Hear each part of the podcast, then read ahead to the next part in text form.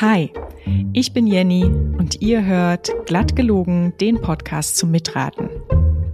In jeder Folge lade ich einen Gast ein und erzähle drei verblüffende Ereignisse aus dem Leben einer berühmten Person.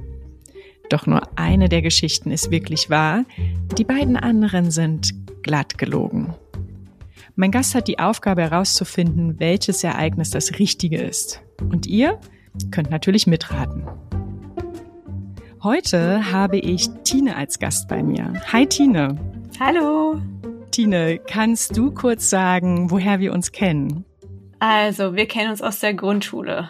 Ähm, seit der ersten Klasse. Das sind jetzt 35 Jahre ungefähr, ne? Ja. Also, wir kennen uns ungefähr, sagen wir, über 30 Jahre. Ja. Genau, und da saßen wir zum Großteil unserer Schulzeit nebeneinander und waren beste Freundinnen. Ja. Sind es immer noch. Ja. Genau. Oh mein Gott, das ist schon Ja. so eine lange Zeit. Ja, genau, daher kennen wir uns. Ähm, Tina, du hast noch gar keine Ahnung, um welche berühmte Person es heute geht, ne? Nein, ich bin ahnungslos. Ich habe dich natürlich nicht grundlos für diese Folge als Gast gewählt. Vielleicht kommst du ja auf den Bereich, in dem die Person bekannt ist, wenn ich dir einen kleinen Tipp gebe. Mhm. Welches Unterrichtsfach fällt dir ein, wenn ich sage Kamel in rhythmischer Baumlandschaft? Ja, das ist unser Kunstunterricht. Da saßen wir beide nebeneinander, wie immer, unter einem Bild mit dem schönen Namen Kamel in rhythmischer ähm, Baumlandschaft von Paul Klee. Schrecklich. Oh. Ein ganz schrecklich. Ja, ja. ich habe es noch vor Augen. Ein ganz schreckliches Bild. Aber ja. Ich find's gar nicht schrecklich. Nein? Witzig. Ich, Okay. ich mag's eigentlich total gerne. Ich habe dir, glaube ich, mal eine Postkarte mit dem Bild geschickt. Die fandst du schrecklich. Nein, nein, die Postkarte war wunderbar. Okay, Aber danke. das, das Bild, ähm, ja. Wir haben viel gelacht, kann man sagen. Ja, ja, Das- definitiv. Insbesondere über den tollen Titel. Ich meine, Ja. darauf muss man auch erstmal kommen. Ja. Ja, wir haben das nicht so richtig zu schätzen gewusst. Und du ja anscheinend auch heute noch nicht. Ja. Nee, immer noch nicht. Genau, genau. Also gemeinsamer Kunstunterricht. Ja. ja, genau. Es geht heute um den Bereich Kunst und die Person, um die es heute geht, war ein Künstler. Es geht um Pablo Picasso. Ah ja, okay, den kenne ich auch. Ja, aber du wirst vermutlich die Ereignisse nicht kennen, die ich dir gleich präsentiere. Die sind unglaublich. Mhm. Also zwei von denen kennst du ja auf gar keinen Fall, weil die ja äh, erdacht sind, aber vermutlich auch das Wahre nicht. Es ist wirklich sehr speziell. Ich bin drüber gestolpert und ich war hin und weg, weil das so kurios ist. Okay. Also es geht heute um Pablo Picasso. Und für unsere drei Ereignisse springen wir in das Jahr 1911 nach Paris. In ein Haus mit der Nummer 11 am Boulevard de Clichy. Hier lebt und malt Pablo Picasso und am 9. September 1911, einem Samstagmorgen gegen 7 Uhr, steht bei Picasso Besuch vor der Tür. Es ist leider kein Besuch, der Baguette und Croissants zum Frühstück mitbringt. Es ist stattdessen ein Besuch, bei dem man denkt, uh oh. Vor Picassos Tür steht nämlich ein Polizist. Hm. Und dieser Polizist fordert Picasso auf, sich anzuziehen und mitzukommen, denn er wird verdächtigt, eine schwerwiegende Straftat begangen zu haben. Mhm. Tine, du hast jetzt die Aufgabe herauszufinden, um was für eine Straftat es sich handelt. Oh, okay. Ja. Und dazu präsentiere ich dir jetzt die drei Ereignisse, Mhm. von denen nur eins wirklich passiert ist. Bist du bereit? Ich bin bereit. Los geht's. Okay. Ereignis 1. Picasso ist 1911 bereits ein namhafter Künstler, aber finanziell muss er sich noch mit Auftragsarbeiten über Wasser halten. Einer solcher Aufträge besteht darin, die ausgezeichnete Wissenschaftlerin Marie Curie zu porträtieren. Und das mit der ausgezeichneten Wissenschaftlerin meine ich wortwörtlich, denn im Jahr 1911 bekommt Marie Curie ihren zweiten Nobelpreis verliehen. Das hat bis dahin keine andere Person geschafft. Hm. Und die Französische Akademie der Wissenschaften gibt bei Picasso ein Bild von Curie in Auftrag. Am 5. September, einem Dienstag, empfängt Curie Picasso in ihrem Laboratorium. Und er bringt seine Staffelei, Zeichenmaterialien, zwei Flaschen Wein, zwei Hunde Mhm. und einen dressierten Affen mit. Okay. Gut. Das schreibt Curie später in ihr Tagebuch. Curie schreibt darin auch, dass sie den Maler befremdlich findet und dass sie es für Zeitverschwendung hält, tatenlos für ein Bildmodell zu sitzen. Aber sie weiß, dass sie die Ehrung der Akademie nicht ausschlagen sollte und macht, wenn auch widerwillig, mit. Mhm. Auf dem Bild soll ihre Nobelpreismedaille mit abgebildet werden. Die ist etwa so groß wie eine Untertasse, mit Gold überzogen und 30.000 schwedische Kronen wert. Das wäre heute vergleichbar etwa mit 348.000 Euro. Mhm. Picasso macht einige Skizzen von Curie mit der Medaille, aber weil die Medaille so schwer ist, legt Curie sie nach einer Weile auf den Tisch in ihrem angrenzenden Arbeitszimmer. Picasso fertigt dann einige weitere Perspektivstudien von Curie aus verschiedenen Winkeln an und nach einigen Stunden sind sie fertig. Picasso hat genug Material, um ohne Curie in seinem eigenen Atelier an dem Gemälde zu arbeiten. Er geht nach Hause. Vier Tage später steht dann plötzlich der eingangs erwähnte Polizist vor der Tür. Gegen Picasso liegt der Verdacht vor, die Nobelpreismedaille von Curie gestohlen zu haben. Mhm. Picasso ist entrüstet und beteuert, dass das kompletter Unsinn sei. Es kommen weitere Polizisten hinzu und die stellen die Wohnung und das Atelier auf den Kopf, doch die Medaille finden sie nicht. Picasso darf erst einmal zu Hause bleiben. Abends kommt die damalige Partnerin von Picasso nach Hause, Fernand Olivier. Er erzählt ihr von der ganzen Aktion und sie hat plötzlich eine Eingebung. Ihr war nämlich in den Wochen zuvor aufgefallen, dass Schmuck und ein Set goldene Schalen in der Wohnung verschwunden waren. Und eines Tages ertappte sie dann den Affen von Picasso dabei, wie er sich in der Küche in einem Schrank an einem großen Topf zu schaffen machte. Als Olivier, die Partnerin von Picasso, im Topf nachschaute, fand sie dort die vermissten Gegenstände. Der Affe hatte sie offensichtlich stibitzt und im Topf versteckt. Picasso und Olivier gehen zu Curie und erzählen ihr von der Geschichte mit dem Affen. Und gemeinsam schauen sie in der kleinen Küche im Labor in alle Töpfe und tatsächlich in einem der Töpfe liegt die goldene, glänzende Medaille. Die Angelegenheit ist somit geklärt, aber die Akademie zieht den Auftrag später dann doch aus anderen Gründen zurück. Und es heißt, dass Picasso die Skizzen von Curie später vernichtet hat. Hm. Heute gibt es sie jedenfalls nicht mehr. Das war Ereignis 1. Mhm. Jetzt kommt Ereignis 2. Am Morgen des 9. September ist Picasso zusammen mit Fernand Olivier, seiner damaligen Partnerin, in der gemeinsamen Wohnung am Boulevard de Clichy. Olivier berichtet später, dass Picasso wegen dem Polizisten eine solche Angst bekommt, dass er zittert und sich kaum anziehen kann. Picasso weiß nämlich ganz genau, was für ein Verdacht gegen ihn vorliegt. Es geht um den Diebstahl eines der berühmtesten Gemälde der Welt. Mhm der Mona Lisa. Ach. Das Bild wurde am 21. August aus dem Louvre entwendet und die Polizei stellt seit der Entdeckung des Diebstahls die ganze Stadt auf den Kopf. Allerdings erfolglos. Um zu verstehen, wie Picasso damit drin hängt, springen wir ungefähr vier Jahre zurück. Und wir lernen einen guten Freund von Picasso kennen, den Schriftsteller Guillaume Apollinaire. Picasso und Apollinaire diskutieren viel zusammen, sie lachen zusammen, sie feiern zusammen, was man halt so macht als Freunde. Und Apollinaire hat zu der Zeit einen Sekretär, der für ihn arbeitet. Und dieser Sekretär geht ab und zu in den Louvre und klaut dort ein paar kleine Skulpturen. Mhm. Kann man ja mal machen, ne? Damals war der Louvre offensichtlich noch nicht so gesichert wie heute. Der Sekretär gibt Picasso zwei der gestohlenen Skulpturen. Picasso freut sich, denn sie sind für ihn eine künstlerische Inspiration. Und sein Freund Apollinaire bekommt auch eine kleine Skulptur. Die Zeit vergeht und Picassos Skulpturen liegen vergessen in einem alten Schrank. Als dann im Sommer 1911 plötzlich die Mona Lisa gestohlen wird. Es ist jetzt definitiv kein guter Zeitpunkt, gestohlene Kunst aus dem Louvre im Haus zu haben. Und damit nicht genug, der mittlerweile ehemalige Sekretär wendet sich anonym an die Presse er berichtet von seinen Diebstählen und davon, wie einfach sie durchzuführen waren. Und er erwähnt, dass ein Maler in der Sache mit drin steckt. Picasso und Apollinaire bekommen jetzt richtig Panik, dass man sie irgendwie mit der gestohlenen Mona Lisa in Verbindung bringen könnte. Das alte Diebesgut bei ihnen zu Hause muss also so schnell wie möglich weg. Sie packen die Sachen in einen Koffer und machen sich nachts auf den Weg, um ihn in der Seine zu versenken. Doch sie wagen es nicht und nehmen die Figuren wieder mit nach Hause. Sie haben eine neue Idee, wie sie die Skulpturen loswerden können. Sie übergeben die Kunststücke anonym an die Redaktion einer Pariser Zeitung. Die Polizei ist jedoch mittlerweile schon auf Apollinaire aufmerksam geworden und sie verhören ihn und kriegen ihn dazu, Picasso zu verraten. Hm.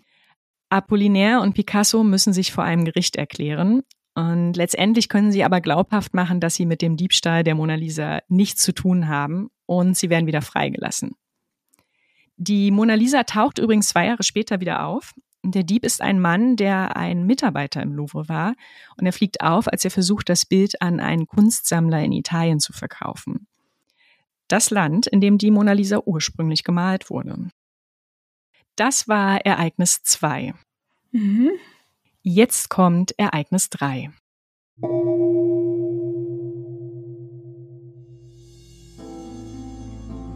Im Jahr 1911 gibt es in der Nacht vom 8. auf den 9. September einen verheerenden Brand in einem Randbezirk von Paris.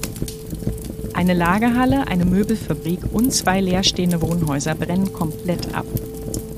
Als die Feuerwehr morgens damit beschäftigt ist, die letzten Flammen zu löschen, steht der bereits mehrfach erwähnte Polizist bei Pablo Picasso vor der Tür. Gegen Picasso liegt der Verdacht auf Brandstiftung vor. Und das ist nicht ganz unbegründet, denn es gibt eine gravierende Vorgeschichte. Und dazu muss man wissen, dass in der abgebrannten Lagerhalle ein anderer bedeutender Künstler sein Atelier hatte. Der Maler Henri Matisse. Hm. Und Motive von Matisse hängen übrigens auch heutzutage noch in diversen Arztpraxen und Wohnzimmern. Das sind oft so Bilder mit bunten Scherenschnittcollagen, die so ein bisschen aussehen wie Unterwasserpflanzen. Hm. Matisse und Picasso lernen sich ursprünglich 1906 kennen. Sie treffen bei Ausstellungen oder Feiern aufeinander und diskutieren rege, teilweise wirklich heftig miteinander. Sie beteuern anderen gegenüber aber immer wieder, dass sie den Austausch sehr inspirierend finden. Doch dann kommt es 1911 zu einem etwas ausufernden Streit. Der Auslöser ist vermutlich ein Sommerfest, das im Atelier von Matisse stattfindet. Matisse feiert den sehr lukrativen Verkauf eines Gemäldes, an dem er über drei Jahre lang gearbeitet hat. bei der Feier wird das fast 2,50 Meter hohe Bild in einem extra Raum ausgestellt und alle Gäste versammeln sich davor und bewundern es. Nur Picasso macht wohl einen abfälligen Kommentar. Und darauf erwidert Matisse etwas angeblich sehr Beleidigendes. Ich habe dazu sogar das Originalzitat gefunden, aber Google Translate hat mir eine so merkwürdige Übersetzung geliefert, mhm. dass ich vermute, dass das Zitat einige sehr spezielle Schimpfwörter enthält. Da kamen Redewendungen vor wie, Moment hier, Aalgeruch in den Hosentaschen mhm. oder gebratene Hasenfäkalien. Mhm. Sehr merkwürdig. Picasso scheint von der Beleidigung sehr getroffen und als alle Gäste mit Matisse aus dem Raum gehen, bleibt er alleine in Gedanken versunken vor dem Gemälde stehen. Irgendwann ist das Fest vorbei, alle Besucher und auch Picasso sind weg. Matisse will das Bild mit einem Tuch abdecken. Da bemerkt er in der unteren Mitte einen großen nassen Fleck. Er untersucht die Stelle und sie riecht stark nach Urin. Hm. Offensichtlich hat Picasso sein Bild besudelt. Matisse ist außer sich und was nun folgt, ist eine Fehde, die ziemlich ausartet. Und ich kürze das Ganze jetzt mal ein bisschen ab und fasse nur die wesentlichen Punkte zusammen.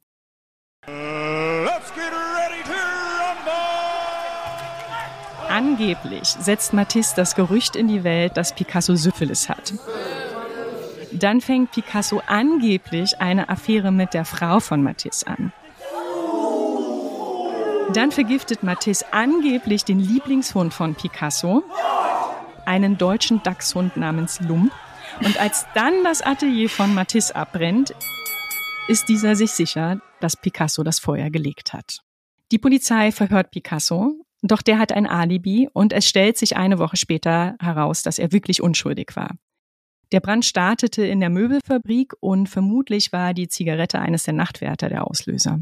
Einige Jahre später vertragen Picasso und Matisse sich wieder und sie stellen fest, dass es in dem Streit diverse Irrtümer gab. Und die beiden verbindet ab da eine lebenslange, sehr enge Freundschaft und gegenseitige Bewunderung. Hm. Tine, das waren alle drei Ereignisse. Mhm. Jetzt musst du dich entscheiden, welches Ereignis das wahre ist. Und dazu gebe ich dir nochmal einen kleinen Überblick. Mhm.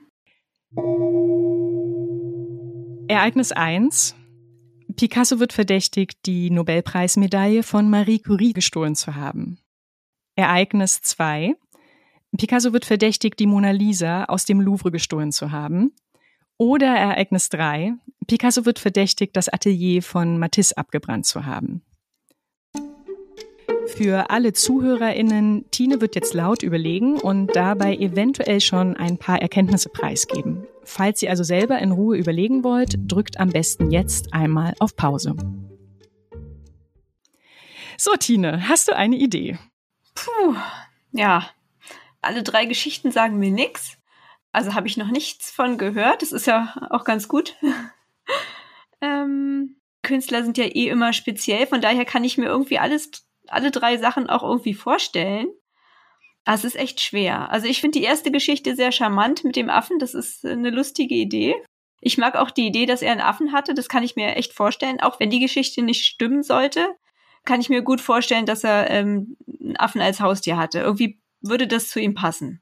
Aber mit Marie Curie, ich weiß ich nicht, ob der da wirklich äh, eine Auftragsarbeit anfertigen sollte von, von ihr, weiß ich nicht. Die Idee mit der Mona Lisa ist auch äh, interessant. Ich habe nicht davon gehört, dass die verschwunden ist, aber das kann in der Tat sein. Ist ja schon eine Weile her. Ja, über 100 Jahre, ja. Ja, aber dass er oder sein Kumpan da mal Sachen aus dem Louvre haben mitgehen lassen irgendwie, das ist schon sehr speziell. Das dritte finde ich irgendwie äh, am naheliegendsten, also für mich. Ich tendiere leicht zum dritten, weil ich glaube, dass so Künstler, wie gesagt, die sind immer speziell und die haben immer irgendwie einen Gegenspieler, habe ich das Gefühl. Das war ja mit Goethe und Schiller auch so. Warum soll das nicht mit Matisse und Picasso genauso sein? Die haben immer irgendwen, mit denen sie sich betteln. Von daher kann ich mir das sehr gut vorstellen. Ich finde es natürlich krass, wenn jemand an, an das Bild von dem ähm, Kollegen pinkelt. Aber äh, wie gesagt, das ist ja, das ist ein Künstler. Also ähm, ich meine, im Endeffekt ist das Werk vielleicht danach mehr wert gewesen. Wer weiß das schon? Mm, aber gute Idee. Wow. ja. Nee, aber von daher ähm, tendiere ich zu Nummer drei, weil ich glaube, wenn du so, also wenn so Künstler miteinander Beef haben, dann greifen die auch mal zum Äußersten und dann ähm, kann das auch mal, glaube ich, schnell eskalieren. Was ich interessant finde, dass sie danach wieder Freunde geworden sind nach diesen ganzen Ereignissen. Das ist schon, ja, auch das ist speziell, aber ist natürlich auch bewundernswert. Also ich tendiere zu Nummer drei. Okay. Vor allen Dingen, weil es ein Happy End hat dann, wenn die sich wieder vertragen haben. Ja. Okay, ja. Obwohl die anderen ja auch alle ein Happy End hatten. Das stimmt. Das, ja, genau. Er wurde ja nicht verurteilt, offenbar. Genau. Also von daher. Es gab ja jeweils immer nur den Verdacht. Also genau, es ist, genau, ähm, genau. Ja. Also ich bin für Nummer drei. Wobei ich ähm, irgendwie auch mit dem Affen liebäugle. Also ja. Aber ich entscheide mich für die dritte Geschichte.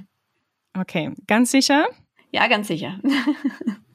Ich frage normalerweise irgendwie viermal nach, aber ich, ich entnehme dir, dass du wirklich ganz sicher bist. Ich bin ganz sicher. Okay. Soll ich auflösen, Tine? Ja, bitte. Also, den Verdacht, dass Picasso das Atelier von Matisse abgebrannt hat, den gab es nie. Oh. Der ist glatt gelogen. Okay. Dann war es der Affe. Ach, Tine, jetzt haben wir wieder das Dilemma. Das habe ich schon mal in einer anderen Folge, dass ähm, ich mal in einer Testfolge das Feedback bekommen habe, ich soll meinen Gast nicht ein zweites Mal raten lassen, weil wenn man nochmal falsch liegt, dann, dann leiden die, die ZuhörerInnen so mit. Also, okay. Ja, dann, dann schneide es weg. War es auch falsch? Ist es auch falsch? Ach nee, nicht ehrlich. Ach nee. Ich wusste, dass der Affe so, so herzerwärmend lustig ist. Der Affe ist sehr charmant. Aber hatte er denn wenigstens einen Affen? Er hatte einen Affen. Siehste, wusste ich's doch. Das hat so schön gepasst. Ja. Ja, er hatte tatsächlich einen Affen. Da komme ich auch sehr gleich nochmal zu. Ja. Tatsächlich wurde Picasso von der Polizei verhört, weil er im Verdacht stand, die Mona Lisa äh, gestohlen zu haben. Nein ja, doch. Ja. okay. Nee, darauf wäre ich nie gekommen. Schön. Ah, also äh, es tut mir total leid, dass du da äh, jetzt nicht dieses gewinnende, wissende Gefühl hast, aber irgendwie freut es mich auch so ein bisschen, ja. dass meine Geschichten so überzeugend waren. Ja, ja. Aber ich dachte mir, wer kann sich denn bitte auch eine Geschichte ausdenken, wo Picasso an das Bild von einem Kollegen pinkelt? Ich dachte, das muss wahr sein, weil das denkst du dir doch nicht aus. ja, also sehr kreativ. Danke. Zum Glück haben wir das im Kunstunterricht nicht mit unseren Bildern gemacht. Nee, nee. Das wäre es gewesen. Also ich habe niemals deine Bilder beschädigt oder so, die du angefertigt hast. Ja, das hoffe ich doch sehr, ja. Ja, willst du denn ein paar Hintergrundinformationen haben? Ja, bitte. Zum Affen und auch äh, darüber, ob ähm, er wirklich Curie irgendwann mal gemalt hat. Wahrscheinlich nicht, oder? Mhm, okay, warte, dann ähm, ist übrigens witzig, weil ich stelle dir die Frage, ob du Hintergrundinformationen haben willst und ich habe hier eine ganze Liste und wenn du Nein sagen würdest, würde ich ausrasten. okay, Moment, also du willst zuerst die zum Affen. Ich habe es ein bisschen anders äh, sortiert. Ja, ja, ja. Aber warte mal. Ne, du kannst es auch so, wie du möchtest. Okay. Ich bin da ganz Dann fange ich erstmal bei der wahren Geschichte an, bei der Mona Lisa. Okay. Also die, die Mona Lisa wurde am 21. August vermutlich gestohlen oder man weiß im Nachhinein, dass sie am 21. August gestohlen wurde. Es wurde aber erst am 22. August, am Tag später, festgestellt. Mhm. Das war nämlich ein Dienstag und da kam ein Künstler in den Louvre, der die Mona Lisa kopieren, malen wollte. Und der stellte fest, dass sie nicht an ihrem Platz hing. Und der ging dann zu einem Museumswärter und sagte, ja, die, die hängt da nicht, was ist los?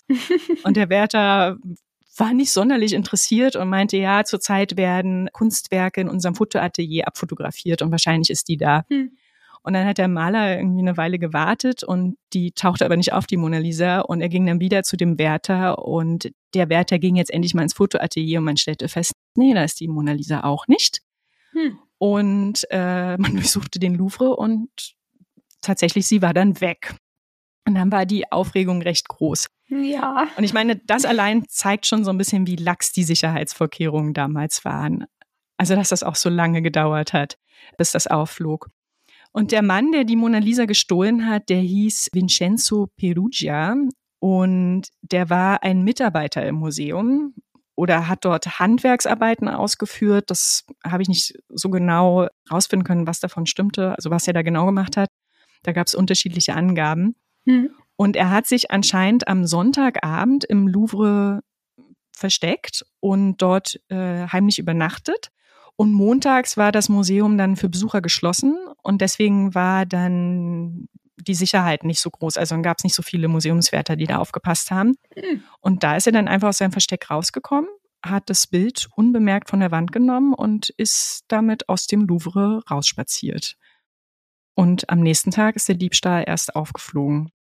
Und zu den Personen in der Geschichte, Picasso, der ist ja ursprünglich in Spanien geboren und aufgewachsen, Mhm. zieht dann aber mit Anfang 20 nach Paris und lernt dort auch direkt Fernand Olivier kennen, die er dann in allen Geschichten, glaube ich, oder nur in der, auf jeden Fall mit dem Affen äh, eine Rolle spielt. Und er lernt diesen Guillaume Apollinaire kennen. Und Olivier wird dann für einige Jahre seine Partnerin und Apollinaire ein sehr enger Freund.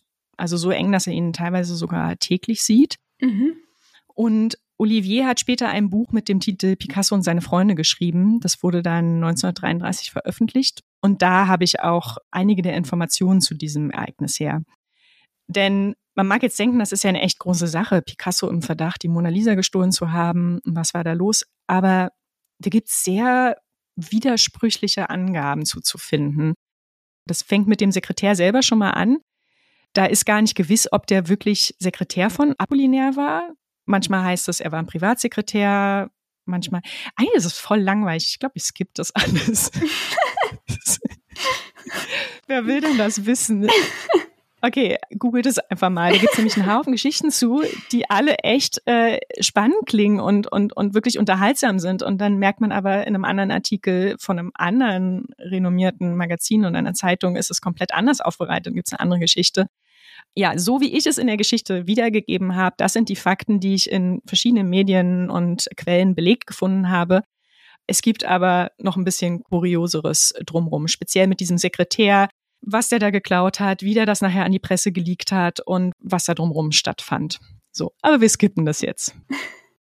So, jetzt kommen wir zu dem, was dich äh, ja wirklich interessiert, zu Marie Curie und dem Affen. Ja. Also was stimmt, ist, dass Marie Curie 1911 tatsächlich diesen Nobelpreis gewonnen hat Mhm. und auch den zweiten. Sie hatte 1903 ihren ersten Nobelpreis für Physik gewonnen, zusammen mit ihrem Mann und noch einem Wissenschaftler. Und 1911 bekam sie dann den zweiten Nobelpreis, diesmal für Chemie. Mhm. Und das war bis dahin wirklich unerreicht. Also zwei Nobelpreise und dann auch noch in zwei unterschiedlichen wissenschaftlichen Bereichen. Und ich erwähne ja als Auftraggeber die Französische Akademie der Wissenschaften.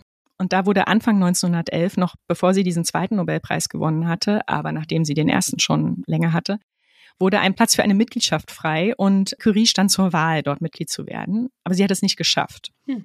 Man kann sagen, weil ihr etwas fehlte, etwas Entscheidendes. Mhm. Curie war zwar Nobelpreisträgerin, sie war Professorin an der Pariser Universität Sorbonne, sie war eine hart arbeitende und hochqualifizierte Wissenschaftlerin, aber sie hatte leider keinen Penis. Ah. Was soll man machen, ne? Ja. Und ich habe keinen Hinweis darauf gefunden, dass Marie Curie und Pablo Picasso sich überhaupt jemals begegnet sind. Hm. Okay. Ja, die kamen nie zusammen. Schade.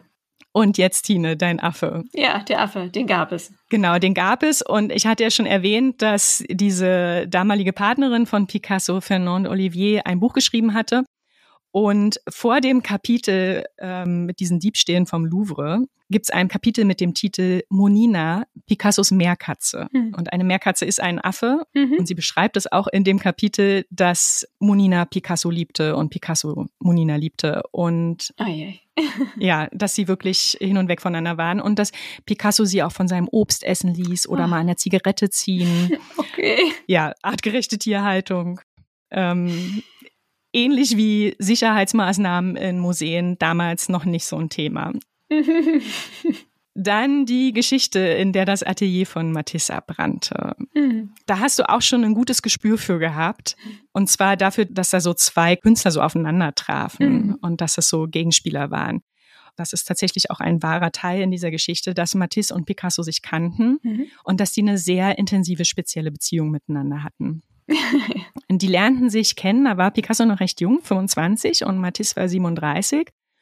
Und da trafen eigentlich direkt zwei sehr starke Persönlichkeiten aufeinander und beide wollten neue Richtungen in der Kunst einschlagen oder waren schon dabei und hatten aber etwas unterschiedliche Auffassungen darüber, wie genau das aussehen sollte. Und deswegen gab es halt auch wirklich heftige Auseinandersetzungen und gleichzeitig wurde aber auch das Können und das Genie des anderen sehr anerkannt und wahrgenommen. Und das muss eine sehr, sehr spezielle Freundschaft gewesen sein. Und ich habe verschiedene Artikel dazu gelesen und diesen Tenor findet man immer wieder, diese Mischung zwischen Freundschaft und Konkurrenz, zwischen gegenseitiger Kritik, aber gleichzeitigem Respekt vor dem Können des anderen. Hm. Und ich habe einen Artikel gefunden von zwei Kuratorinnen, die 2019 eine große Ausstellung in Australien organisiert haben zu Matisse und Picasso. Und die haben das da auch sehr ausführlich beschrieben und sie meinten, dass aber mit den Jahren das immer milder wurde, also diese, diese Rivalität und dass die beiden sich wirklich gegenseitig sehr zu schätzen wussten und dann auch ein richtiger künstlerischer Austausch miteinander stattfand. Mhm. Also es war wirklich eine sehr bedeutende Freundschaft zwischen beiden und nicht nur Freundschaft, sondern auch künstlerisch ganz wichtig. Mhm. Und ja, also bei all diesen Gegensätzlichkeiten, die es zu Beginn bei denen gab oder die immer mitschwangen, sowas wie in meiner Geschichte so einen Konflikt gab's Absolut nicht. Der okay. ist komplett ausgedacht. Äh, was es in dieser Geschichte aber tatsächlich gab, ähm, den deutschen Dachshund. Okay, ja, der war auch wichtig. Der war, ist vielleicht nicht so toll wie Monina, die Effin, aber ja, den gab's und den hatte Picasso von, von einer deutschen Familie irgendwie übernommen und ja. Aber er wurde nicht vergiftet. Er wurde nicht vergiftet. Okay. Nicht, nicht, dass ich wüsste. Ich könnte es nochmal recherchieren. Okay. Zufällig wurde er vielleicht vergiftet, aber nein. Vielleicht hat Picasso ihn auch ab und zu von der Zigarette ziehen lassen, aber äh, nein, er wurde meines Wissens nicht vergiftet. Ja, das sind alle, alle extra Informationen, die ich auch vorbereitet hatte. Mhm. Willst du sonst noch irgendwas wissen oder einen Kommentar loswerden? Also da wurden wirklich Statuen aus dem Louvre entwendet von dem. Genau, das, das habe ich recherchiert. Das hat dieser, dieser Sekretär oder wie auch immer er stand mit Apollinaire irgendwie in Verbindung. Der hat tatsächlich Skulpturen mitgehen lassen. Und das ist anscheinend auch gar nicht so richtig aufgefallen. Also das war dann, Louvre hat ja zig Räume und war da irgendwo in so einem extra Raum in einem Magazin und hat diese, diese Figuren irgendwie mitgenommen. es wird auch immer in, in den Quellen, die ich dazu gefunden habe, davon geredet, dass das sogenannte iberische Skulpturen waren. Und dass das so, ein, so eine gewisse Bedeutung hatte, weil mhm. Picasso hat 1907 ein Werk geschaffen, was für ihn ein großer Durchbruch war.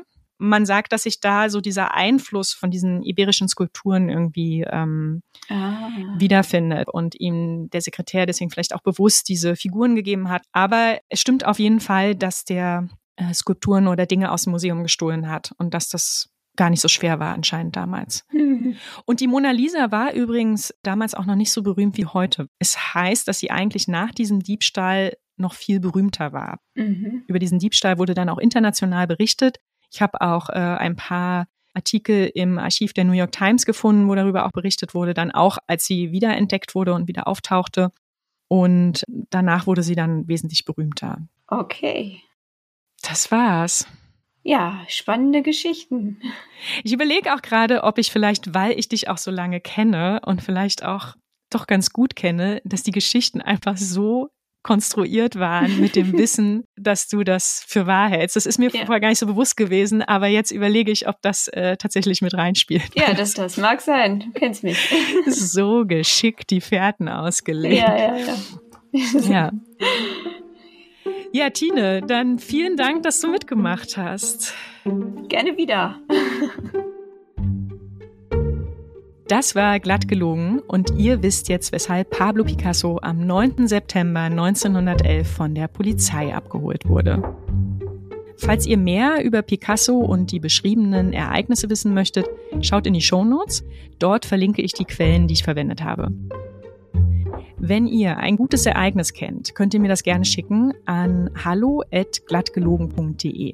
Ich freue mich immer über Tipps. Und falls ihr einmal als Gast dabei sein möchtet, könnt ihr mir auch schreiben. Ein großer Dank geht an alle, die immer wieder nachgefragt haben, wann denn endlich mein Podcast rauskommt. Euer hartnäckiges Nachhaken war wirklich eine hilfreiche Arbeitsmotivation. Diese Folge von Glattgelogen wurde von mir, Jenny Letto, produziert. Wenn euch dieser Podcast gefällt, dann empfehlt ihn gerne weiter oder hinterlasst eine Bewertung mit Sternen oder eine Review. Das würde mich sehr freuen. Schön, dass ihr zugehört habt. Bis zum nächsten Mal.